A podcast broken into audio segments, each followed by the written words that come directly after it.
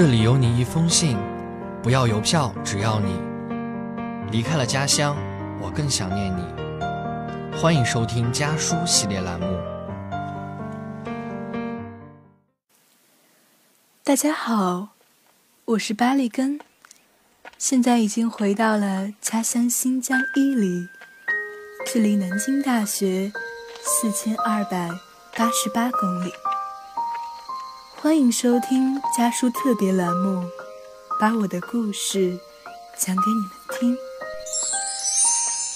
还记得开学第一天在班会课上做自我介绍的时候，用了这样一句开场白：“我来自距离南京最远的地方，坐了五十个小时的火车来到这里。”确实。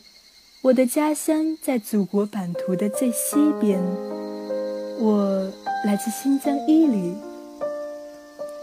从前不知道家乡之远，以为上大学不过是地图上可以用手指比量的距离。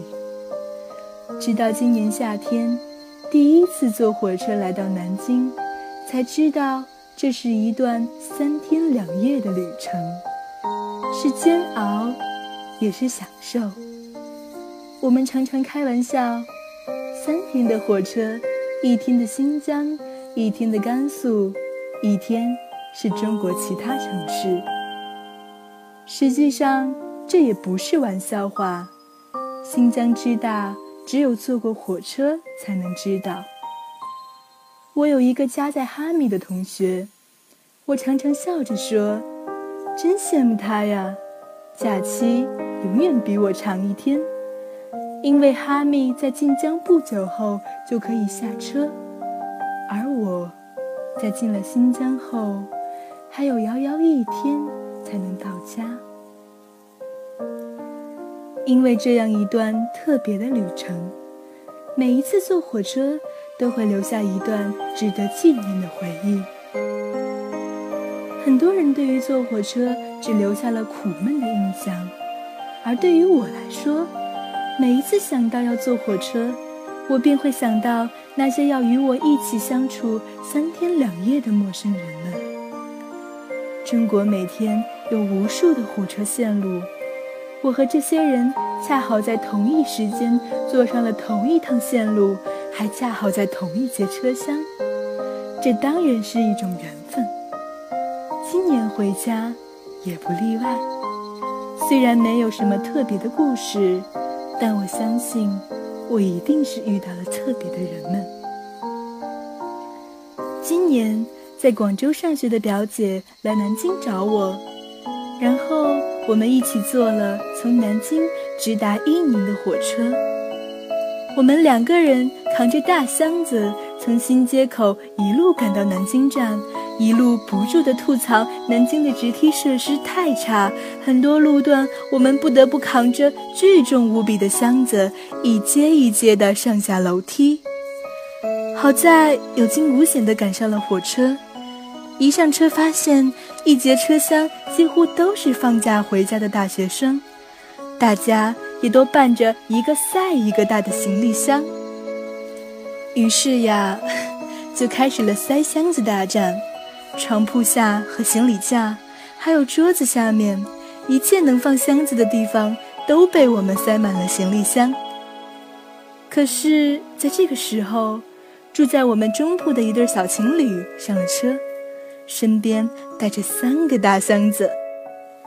那个男生一上车就是用亲切的新疆话打招呼：“你们都是哪儿下车的？伊犁吗？我们也是。”这时，我和表姐不禁相视而笑，这亲切的新疆味儿。坐在我们对铺的是一个在上海外国语上大学的维吾尔姑娘，看样子她已经在上海到南京的这一段路上睡了一觉，床铺上睡着她和她的杜塔尔，这是一种维吾尔族乐器。他热心地为这对情侣挤出放行李的位置，却实在无能为力。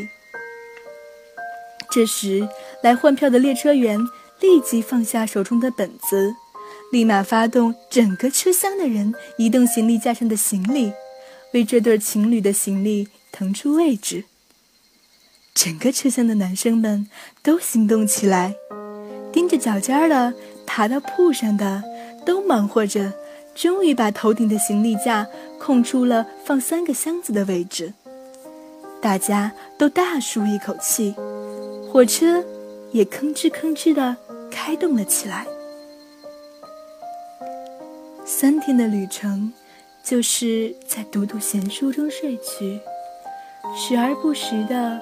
看看窗外的风景，看着窗外的景致从亚热带常绿阔叶林变成温带落叶阔叶林，一片片的绿色变成枯黄的枝桠，黑土变成黄色的荒漠，无垠蔓延着，最后，一切在第三天被飘雪的白皑皑覆盖。火车里本不相识的大家坐在一起打打牌、唱唱歌、聊聊天儿。离家越近，便是无言的亲切。我喜欢坐火车，最喜欢倒不是窗外的风景，而是火车里相遇相识的人们。大家在一起相处的短暂的三天，像是生活突然切换到了另一个格式。别样，却也温暖。离家的路很短，回家的路却很长。本期家书特别栏目到这里就要结束了。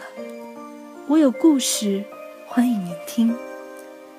由于某些原因，节目的故事主人公未能亲自录制，本节目由复旦大学任静之录制，特此感谢。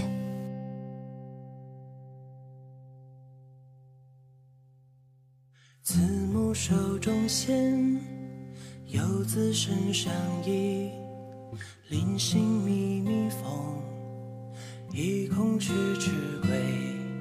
水烟寸草心，报得三春晖。有人思乡不得归，摇篮摇啊摇，摇到外婆桥。摇到风霜满